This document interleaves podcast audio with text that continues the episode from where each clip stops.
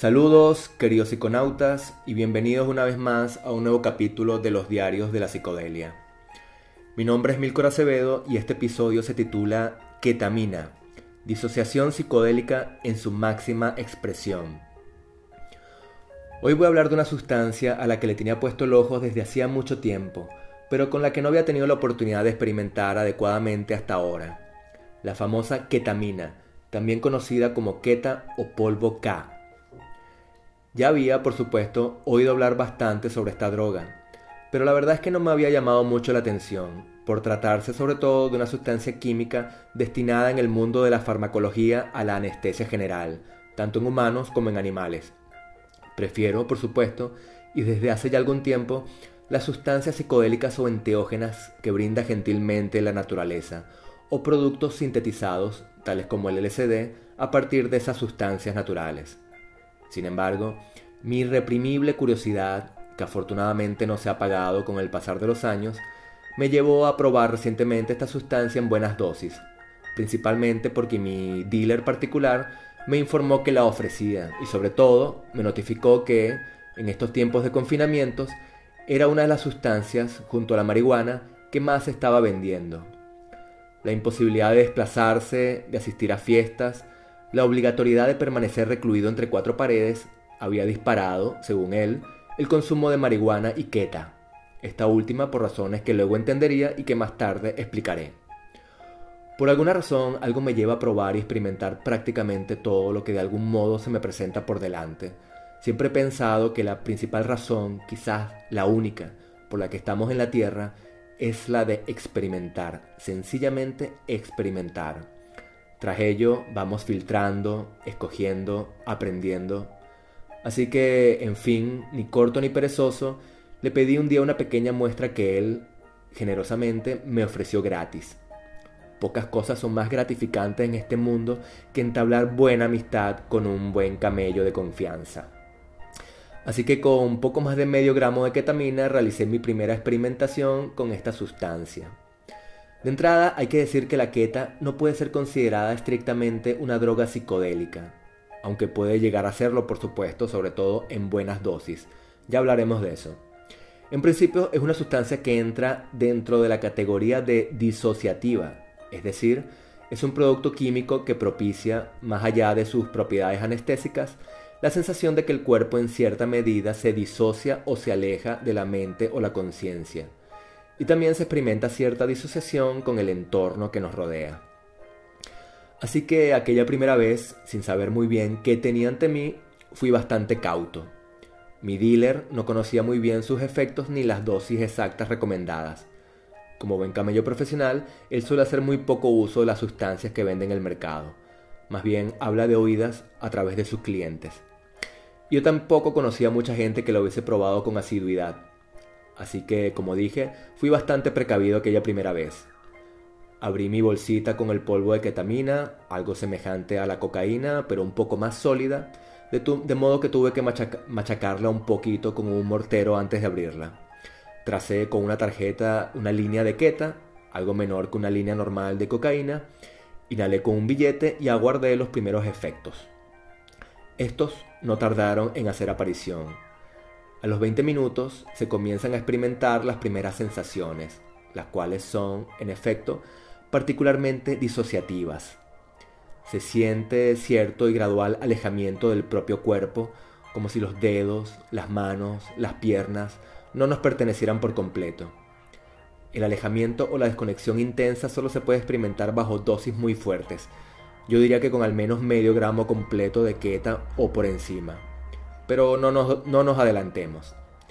Esta sutil y progresiva desconexión, un tanto curiosa, graciosa y hasta divertida, hace que sea un tanto difícil caminar o manipular objetos.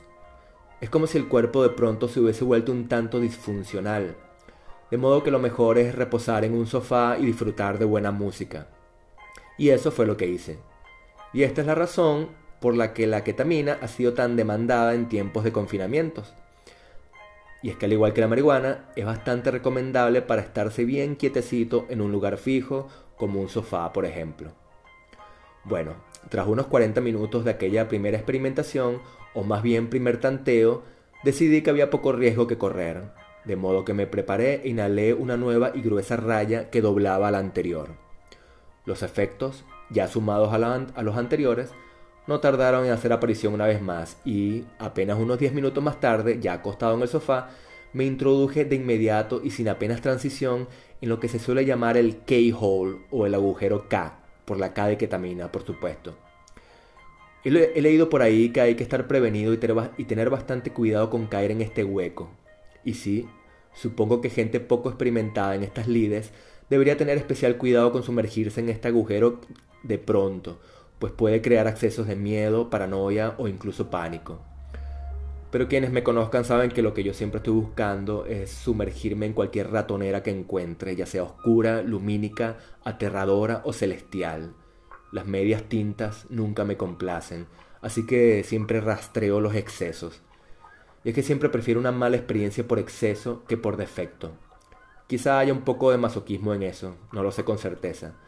Lo que sí sé es que una vez salido de esos agujeros, o tal vez sea mejor definirlos como reinos mentales paralelos, los beneficios, enseñanzas y aprendizajes suelen ser inapreciables, por no hablar del enorme chute de, adrenalina que se experimenta y que difícilmente puedo encontrar en otras actividades, digamos, más prosaicas y terrenales. Muchas veces he comentado en estos diarios que no creo que existan en realidad los malos viajes, pues estos muchas veces pueden ser sumamente enriquecedores. Pues bien, decía que caí de pronto en ese keyhole del que tanto había oído hablar. Total desconexión con uno mismo y con el entorno, figuras extrañamente abstractas, coloridas y en lenta oscilación aparecen en la oscura caverna de la mente. Son imágenes un tanto, digamos, tribales, como una mezcla entre tribalismo y arte abstracto, muy difíciles de definir y describir, la verdad.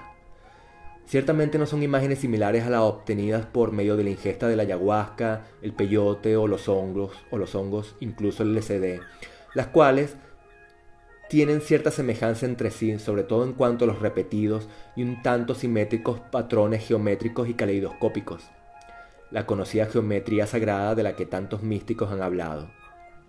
Y tampoco se aprecia demasiado la continua y perenne transformación de estas figuras geométricas en perpetua mutación, no, más bien es como si un hipnótico cuadro abstracto de Pollock, Rothko o Miquel Barceló, un cuadro a medio camino entre el tribalismo y la abstracción, oscilara con cierta lentitud ante nuestra pasmada mente. Es un espectáculo ciertamente hipnótico, un tanto divertido y emocionante. Lejos, muy lejos, como si proviniera de una habitación lejana, o más bien de un sueño lejano, suena la música del Radiohead que he puesto para la ocasión Recordé en ese momento las palabras de un psiconauta conocido que tengo en las redes, que afirmó también asombrado tras su primera experiencia con la queta. ¿Cómo es posible que unas simples moléculas químicas te retrotraigan directamente a la tribu? Luego, una media hora más tarde, regreso poco a poco al planeta Tierra y salgo de aquel hueco. Y una media hora más tarde, es decir, tras una hora completa, estoy una vez más prácticamente como nuevo, porque una de las cosas buenas y positivas que tiene la queta es su durabilidad. En una hora o como mucho dos, tras las dosis iniciales, se ha acabado todo. Prácticamente no hay secuelas, ni físicas ni mentales. Es una sustancia, digamos, bastante manejable. No son necesarias las largas y a veces interminables horas que trae aparejada una sesión con hongos mágicos o LSD. Nada mal. Vaya con la ketamina esta, me digo ya levantándome del sofá y diciéndome que será necesaria otro día una sesión mucho más seria tras este encuentro primerísimo, primerizo y de tanteo inicial de reconocimiento. Pero antes de relatar esa segunda sesión algo más heroica, hablemos un poco acerca de esta sustancia en sí. Vamos a ver, la ketamina es un clorhidrato que se utiliza en un principio y como ya mencioné, como producto anestésico fue después de que muchos pacientes advirtieran, tras salir de la anestesia en la mesa de operación, de su enorme potencial disociativo, alucinógeno y psicodélico cuando comenzó a comercializarse, ilegalmente por supuesto, como sustancia recreativa. La ketamina fue sintetizada por primera vez por Calvin Stevens en 1962 y usada por vez primera en la práctica clínica en 1965. Puede ser administrada, sobre todo en la industria farmacéutica, por vía intravenosa o intramuscular. Y también, como en nuestro caso, en su forma sólida, polvo de queta, a través de la inhalación por la nariz, de modo similar a la cocaína. Tal como afirman numerosas páginas a través de la web, muchas personas relacionan la sensación del agujero K o K-hole, en el que es sumamente difícil moverse, con una experiencia cercana a la muerte, debido a la recurrente sensación de separación con el cuerpo y con el entorno, lo que comúnmente se conoce como viaje astral. Los primeros efectos suelen aparecer entre los 10 y entre los primeros 10 y 20 minutos y la duración promedio de todas las experiencias es entre una hora y hora y media con un máximo de dos horas. Y una vez enumeradas con bastante brevedad las características generales de esta droga, pasemos a un asunto particular que muchas veces ronda la mente de algunas personas una duda que en ocasiones también revolotea por mi propia mente. A ver, siempre se ha hablado, y yo lo he hecho innumerables veces a lo largo de estos diarios, que las sustancias psicodélicas, o más precisamente las enteógenas, desactivan los filtros mentales cotidianos, abriendo así las puertas de la percepción que nos permiten entablar un efímero contacto con energías, fuerzas, dimensiones o planos astrales que habitan a nuestro alrededor. Estas sustancias enteógenas neologismo que parte de dos vocablos griegos y que podría traducirse como manifestación de la divinidad o, inspirado por la divinidad o por el cosmos, como se prefiera. Estas sustancias, decía, suelen ser ofrecidas generosamente por la madre naturaleza, incluido el LSD, LSD sintetizado a partir de un hongo alucinógeno, razón por la cual se sospecha, y yo soy el primero en hacerlo, que estos productos naturales no son más que mecanismos o herramientas brindados por el planeta Tierra y por ende por el universo que intentan ofrecernos un mensaje en el que la humildad y sobre todo la represión de la ansiedad autodestructiva humana juegan un papel preponderante. Ahora bien, dirán algunos escépticos y descreídos, entre los que yo mismo me contaba, si un simple producto químico y molecular sintetizado en el laboratorio puede crear en nosotros efectos alucinatorios o psicodélicos, tales como la queta, entonces ¿No podríamos llegar acaso a la conclusión de que todas las sustancias psicodélicas o enteógenas, entre ellas la ayahuasca, el peyote, los hongos mágicos, el yopo, la ibogaína y demás, no son también sino simples drogas, buenísimas drogas, que sencillamente alteran nuestra mente y nuestra conciencia? ¿Por qué adjudicarles mayor trascendencia o relevancia espiritual si no se tratan más que de simples drogas alteradoras de la conciencia? ¿Por qué asignarles alguna significación trascendente, mística, espiritual. Debo reconocer que así mismo pensaba yo, eso sí, antes de haberme inaugurado con la ayahuasca. Mi previo descreimiento y escepticismo me habrían llevado a afirmar que, efectivamente, no se trata más que de simples drogas que ocasionan grados extremos de conciencia alterada, de modo que habría metido, por simple desconocimiento, a la ayahuasca, al peyote o a los hongos en el mismo saco que a la ketamina. Pero ahora después de haber recorrido cierto trecho de un camino sumamente largo y que no tiene fin, debo ofrecer mi réplica ante este argumento bastante equivocado. En efecto, la ketamina, entre, entre otros muchos productos químicos, altera la conciencia y genera un buen muestrario de imágenes visionarias, alucinatorias y un tanto psicodélicas. Pero, y esto es lo más importante, no se percibe ninguna fuerza tras estas imágenes, no se percibe o intuye ningún poderío natural o espiritual, ninguna alteridad, ninguna otredad que nos lleve a suponer que hay algo más allá de las visiones con las que podamos comunicarnos o de las que podamos percibir algún mensaje trascendente. Son imágenes, digamos, huecas, inanimadas, no tienen vida. Por tanto, a lo sumo yo podría calificar a la ketamina, además de disociativa, como psicodélica, pero en ningún caso como enteógena, como si lo son en cambio la ayahuasca, el peyote, los hongos, el bufo, la DMT e incluso el LSD. Por tanto, más allá del aspecto eminentemente recreativo, poco más se puede obtener. Ahora bien, esto no quiere decir que, al margen del entretenimiento o de la presumible diversión que podamos obtener, y la diversión siempre es para mí algo muy a tener en cuenta, siempre lo diré, la diversión, el bienestar y la satisfacción son eternamente sanadoras y terapéuticas. Esto no quiere decir, decía, que más allá de la diversión o del simple entretenimiento que podamos obtener, no se puedan conseguir a posteriori algunos mensajes de cierta relevancia. Por ejemplo, surge la duda de que efectivamente, y a tenor del desprendimiento que experimentamos de nuestro cuerpo y de nuestro entorno, no seamos más que seres espirituales encajonados transitoriamente en un cuerpo material y efímero en el que nos ha tocado vivir. En otras palabras, surge la duda acerca de si esta, la nuestra, no será más que una simple dimensión material, una de tantas, quizá la más inferior o una de las más inferiores en las que debemos desenvolvernos.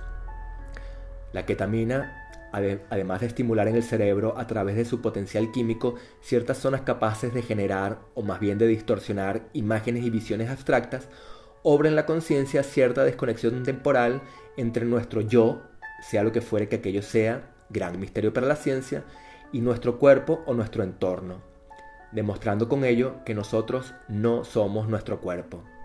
Y esto, según mi opinión, ya es bastante. Pero poco más realmente puede ofrecer la ketamina. Quien esté buscando respuestas más profundas o trascendentales, esta definitivamente no es la sustancia adecuada. Eso sí, puede ser utilizada como complemento intensificador de experiencias con hongos o LSD, algo que ciertamente no descarto hacer en un futuro próximo. Y bien, luego haber cerrado este largo paréntesis, volvamos a la sala de mi apartamento y a mi segunda experiencia con la ketamina. Tras contactar de nuevo con mi dealer y comprarle de nuevo medio gramo de ketamina, no creo necesitar más, me preparo para esta segunda sesión en la que he decidido cruzar los límites e ir a por todas, como se suele decir aquí en España. Periodismo a lo gonzo, me digo para mis adentros, un poco con la mira puesta en el nuevo episodio que escribiré para estos diarios. Inhalo de entrada una gruesa raya y aguardo pacientemente los primeros efectos. Estos no tardan en hacer acto de presencia. En apenas 15 minutos comienzo a sentir un ligero entumecimiento. En cuanto a las propiedades analgésicas o sedantes tampoco hay que preocuparse. No nos vamos a quedar de palo ni de piedra de pronto. Para eso se necesitan unas dosis mucho más grandes en la sala quirúrgica. Para sesiones recreativas como la nuestra, las dosis son mucho menores. Medio gramo en polvo sólido ya es más que suficiente para un buen viaje. De hecho, si se quiere simplemente disfrutar de sus propiedades disociativas, bastan con un par de rayas. No es necesario ir más allá. Pero yo, como decía, he decidido ir mucho más lejos recuperar aquel keyhole y permanecer inmerso en él el tiempo que sea necesario. Así que disfruto durante algunos minutos de esa extraña experiencia disociativa y luego inhalo una segunda y gruesa línea. Observo mis manos y es curioso el alejamiento que percibo, como si estuvieran más distantes de lo que están. También la sensibilidad atenuada hace sentir un poco que aquellas no son realmente mis extremidades. Camino por la sala y noto cierta dificultad. Los pies los observo alejados y cuesta moverme correctamente. Me siento un poco como una marioneta guiada por hilos que penden del techo, levantando de forma ridícula las rodillas y los mulos para disfrutar y también controlar mis movimientos. Mi esposa, sentada en un extremo del sofá, me observa un poco curiosa, pero no me presta demasiada atención. Cosas de Milcor, ha de pensar. Es realmente una suerte tener una pareja que, cuando no comparte conmigo mis experiencias psicodélicas, no le da demasiada importancia a mi comportamiento bajo los efectos de estas drogas, sabiendo o intuyendo que en mi caso es muy improbable que pueda perder por completo el control. Nada de qué preocuparse, pues.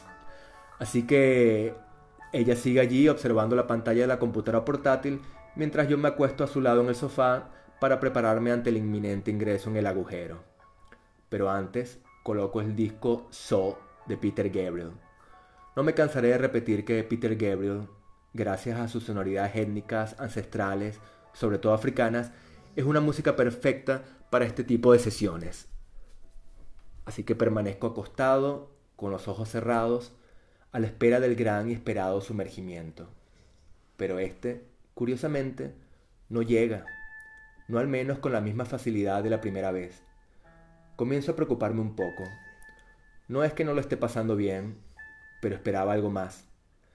Así que me levanto una vez más, me dirijo a la mesa e inhalo todo lo que resta de la ketamina. Dos nuevas gruesas rayas. Han sido cuatro en total, si es que no he perdido la cuenta. Y ya no hay más. Esto es todo. No tenía planeado consumir toda la ketamina con la que contaba, pero ha sucedido. Y todo en menos media hora. Pues bien, ya está hecho. Toda la carne ha sido puesta en el asador. Y de pronto, ahora sí, afortunadamente, la queta, las cuatro rayas, todo el material previamente inhalado se acumula y estalla. Lo he conseguido. Y en ese momento preciso no estoy muy seguro de que haya sido muy buena, muy buena idea. Apoyándome en las paredes y en el respaldo del sofá, consigo dejarme caer sobre el mueble. Mis perras acostadas en la alfombra me miran un tanto extrañadas, pero ya están algo acostumbradas. Ya han pasado por esto antes. Así que ya acostado en el sofá, cierro los ojos y me hundo por completo. Estoy otra vez en ese hueco. Aunque no creo que hueco sea el término apropiado, como tampoco lo sería para esos momentos sumamente álgidos con la ayahuasca, el peyote, los hongos o el LSD. Afuera o al lado sería más apropiado. Pero la verdad es que es muy difícil pensar en estos momentos, porque he dejado de entender nada. La disociación es radical. Una vez más, manchones coloridos, abstractos y con cierta propiedad tribal oscilan en la cavidad de mi mente. Algo así como una araña informe se desliga del fondo oscuro y serpentea ante mí. Luego el escenario varía. Ríos de lava vibran o corretean con parsimonia. Pero no siento temor alguno, seguramente porque, como ya dije, no se percibe ninguna entidad amenazante tras las figuras. Cualquier temor podría provenir de la incapacidad de movimiento y de formular ningún pensamiento coherente. Pero yo, por fortuna, ya he pasado antes por esto muchas veces. Con un mínimo de residuo de pensamiento, de, pensamiento racional, me digo que esto ya pasará, así que será mejor mantener la calma e intentar disfrutar. Pienso también, con cierta preocupación que ahora me causa un poquito de gracia, que no lograré escribir ningún episodio basado en esta experiencia, porque no estoy logrando entender nada. Estoy completamente desorientado, perdido. Pero como se ve, fueron preocupaciones infundadas, porque he conseguido una vez más completar un episodio dignamente prolongado.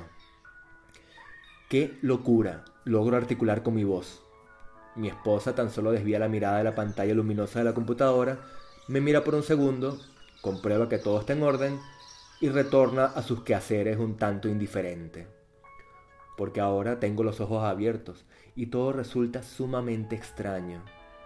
Siento que todo lo observo desde la lejanía, fuera de mí, como si estuviera observando la sala de mi casa desde la mirilla o el ojo mágico de alguna puerta, o a través de un binocular puesto al revés. Todo se ve pequeño y distante, distante y distorsionado. Y apenas cierro los ojos, me transporto de nuevo a ese escenario paralelo en parsimoniosa transformación. Siento que intercambio de nivel apenas abro o cierro los ojos, arriba y abajo, o viceversa, como en una especie de extraño videojuego. Nivel 1, nivel 2, nivel 1. ¡Qué locura! Vuelvo a repetir una y otra vez. No entiendo nada. Ya volveré, no te preocupes, ya volveré, me digo. Lo importante es no preocupar a Claudia a tu lado. Y entonces presto atención a la música, a esas canciones amadas que me sé completamente de memoria y me cuesta reconocerlas. Suenan alejadas, distantes, distorsionadas, como si provinieran de un pequeñísimo equipo de sonido, quizá de un mini aparato de sonido de juguete para niños. Y además, el ritmo de la batería, mientras se aleja, también se va acelerando. Casi no me lo puedo creer. ¿De verdad estoy escuchando eso? Me inquieto un poco. ¿Podrá esto ponerse realmente preocupante? La noción del tiempo también se distorsiona, porque no son solamente las canciones las que se aceleran al volverse distante, sino que además, sin haberme casi dado cuenta, el tema ha finalizado y ya vamos por la mitad del tema siguiente. ¿Qué me hice? ¿A dónde me fui? ¿Dónde me metí durante todos esos minutos? Intento mirar la hora en mi reloj, pero es inútil, no me dice nada. Así que vuelvo a sumergirme en esas visiones tan extrañas que no son comparables a nada que haya visto hasta ahora. Y así pasan 15, 20 minutos, media hora quizás. Muy difícil saberlo. consigo salir de ese dentro o de ese afuera o de ese al lado o de ese arriba o de ese abajo, quién sabe. Ha finalizado el punto álgido. Logro ponerme en pie y caminar de nuevo por la sala.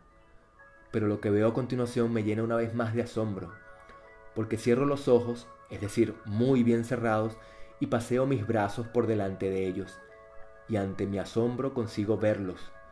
Es decir, consigo ver las formas de mis brazos perfectamente delineadas ante mis párpados cerrados.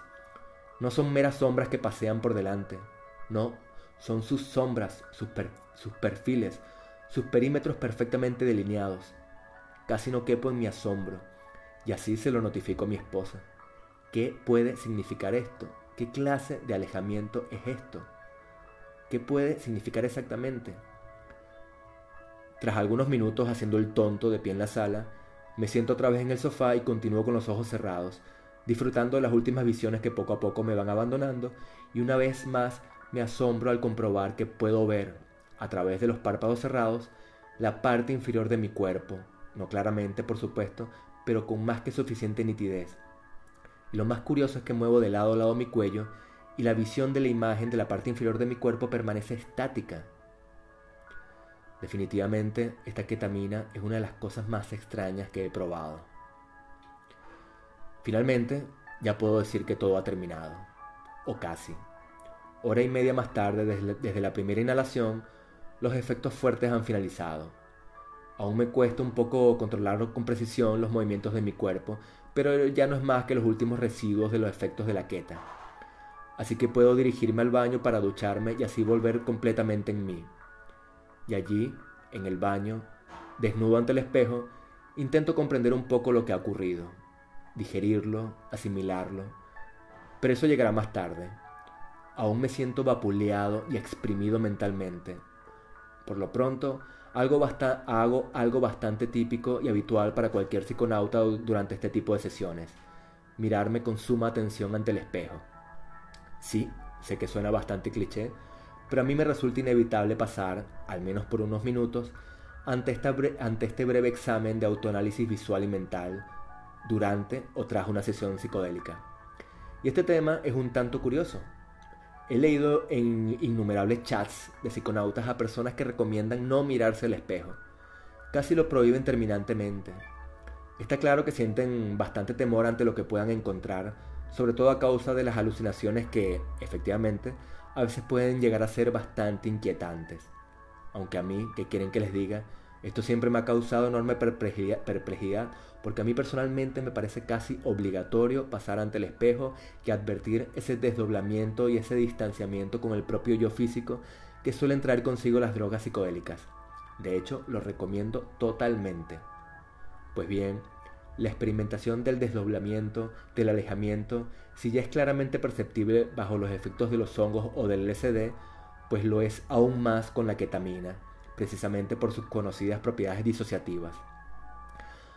Aún percibo los últimos ramalazos en mí de los efectos de la keta, de modo que permanezco largos minutos observando mi rostro y mi torso reflejados en el espejo, como si estuviera observando una persona que ciertamente no soy yo, una persona bastante familiar con la que guardo estrecha relación, pero que no soy enteramente yo.